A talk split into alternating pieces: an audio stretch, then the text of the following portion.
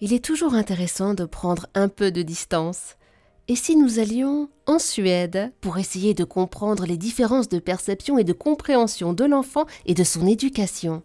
Pour en parler et nous conseiller, avec nous Marion Cuerc, spécialiste des droits de l'enfant et autrice de Une enfance en or pour une éducation sans violence à hauteur d'enfant, paru aux éditions Marabout. Bonjour Marion. Bonjour Eva. Racontez-nous quels sont les termes, les valeurs, les principes éducatifs suédois que vous aimeriez voir en France? Donc les, principaux termes en Suède, donc c'est donc la hauteur d'enfant et les enfants auteurs. Euh, la hauteur d'enfant, c'est une posture d'adulte qui est orientée pleinement vers l'enfant pour le comprendre selon sa propre perception du monde. Et c'est une posture qui ne filtre que la confiance. Donc je pense qu'une des valeurs principales en Suède, c'est la confiance, ce que j'appelle moi le filtre de la confiance, où en fait quand on est avec un filtre de confiance face à un enfant, on est dans la culture de la relation, qui est moi ce que j'appelle la culture que les Suédois ont développée depuis l'interdiction des châtiments corporels et des humiliations il y a 44 ans, euh, qui est donc une culture du long terme, c'est-à-dire que la culture en France que moi j'appelle de la punition, qui est le pendant du filtre de la méfiance, à l'inverse de la confiance, elle va amener des résultats à court terme, c'est-à-dire qu'on va vouloir que les enfants nous obéissent, parce qu'on est l'adulte et parce que c'est comme ça. Et finalement, on va se focaliser sur le court terme, l'obéissance, le bon comportement, l'enfant sage comme une image, qui passe bien en société, quoi. Alors que les Suédois ne pensent pas du tout comme ça en règle générale. L'obéissance, déjà en Suède, c'est un mot qui est très peu utilisé. On demande très peu aux enfants d'obéir. C'est vraiment un mot qui n'est pas bien vu parce que c'est un mot qui connote la verticalité, là où les Suédois aiment l'horizontalité. Donc on va beaucoup plus parler d'écoute. On va demander aux enfants d'écouter mais pas d'obéir. C'est qu'un mot, encore une fois, hein, mais les mots sont importants et ont leur, leur importance pour, euh, pour créer, encore une fois, ce respect de l'enfant jusque dans la langue et donc jusque dans nos pensées. Et donc ce filtre de la confiance va amener l'idée et euh, l'ambition, en tout cas, d'avoir une parentalité sur du long terme, c'est-à-dire ce que je fais avec mon enfant, la façon dont je suis en relation avec lui, la façon d'interagir, de, régler les conflits, les problèmes euh, éventuels. Mon objectif principal, il est à long terme. Et le long terme, c'est quoi?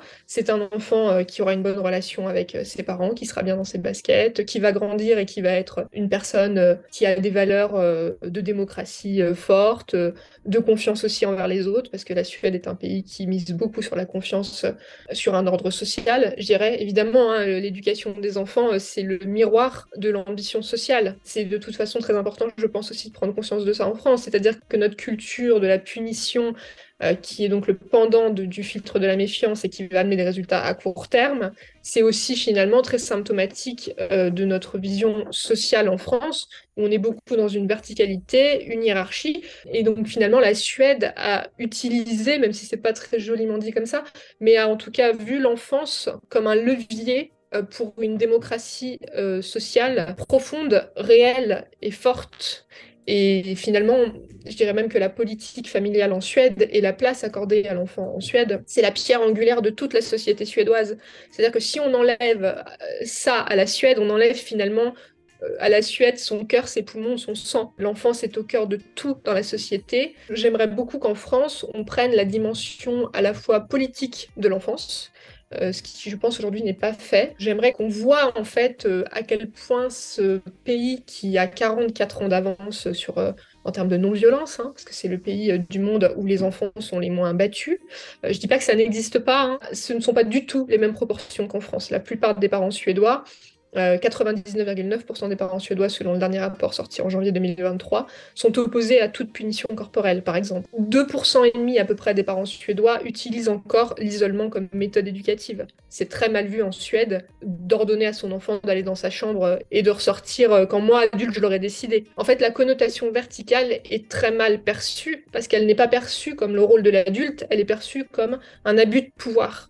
Et l'abus de pouvoir, c'est quelque chose en Suède, encore une fois, dans une société qui se veut horizontale, euh, dans une certaine mesure déhiérarchisée par rapport à ce qu'on trouve en France. Euh, l'abus de pouvoir, c'est un gros mot.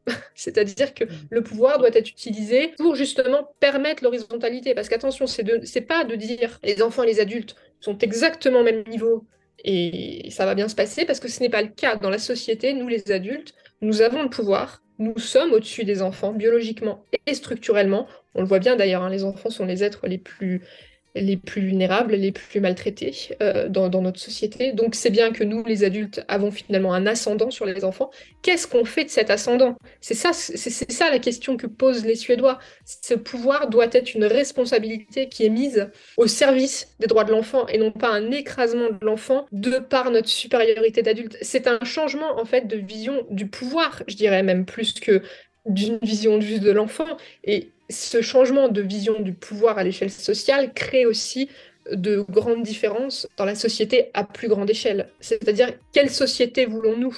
Et si nous voulons une société de dialogue, de coopération, de confiance, euh, ou en tout cas si c'est notre ambition, parce qu'évidemment ce sont des projets euh, de longue haleine et il ne faut pas se reposer sur ses lauriers, sur ce genre de sujet, et les Suédois ne se reposent pas sur leurs lauriers, ils ont plein de défis sociétaux aussi, mais quand on a finalement une société qui est basée depuis, euh, je dirais à peu près 50 ans, sur ces valeurs-là, il est plus facile d'être dans un dialogue social et une horizontalité qui ensuite finalement profite autant aux enfants parce que c'est évidemment le sujet, hein, les droits de l'enfant, mais finalement tout autant à la société. Et ce qui est très beau en Suède, finalement, et je crois que c'est ça les valeurs que j'aimerais voir en France, en fait, c'est la stupéfaction des Suédois face à la violence qu'on peut avoir envers des enfants.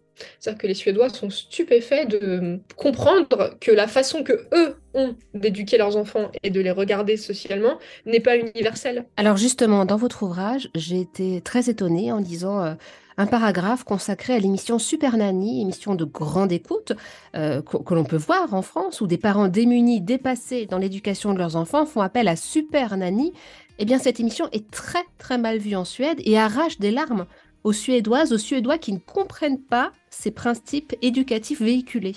C'est-à-dire que l'émission euh, donc euh, Super que, que, effectivement moi je suis allée montrer aux Suédois euh, en 2016, parce qu'aujourd'hui, elle a, elle a quand même euh, bien changé l'émission Super Nanny, même si je ne suis pas pour du tout. Euh, c'est une émission qui très longtemps a fait l'apologie d'une violence envers les enfants que moi je trouve inouïe. Et d'ailleurs, la version française de Super Nanny, elle a dépassé de loin toutes les autres versions en termes de violence, très clairement. Et finalement, ça montre que pendant très longtemps en France, on a on a pensé que la violence envers les enfants, en tout cas une posture verticale autoritaire et de répression et de coercition, ça allait faire de l'audimat. Euh, donc ça montre en fait qu'encore une fois, les, aspirations sociales et les normes autour de l'enfance ne sont pas les mêmes. Et en France, euh, c'est triste à dire, mais encore aujourd'hui, nous violons la Convention des droits de l'enfant. Oui, c'est sûr.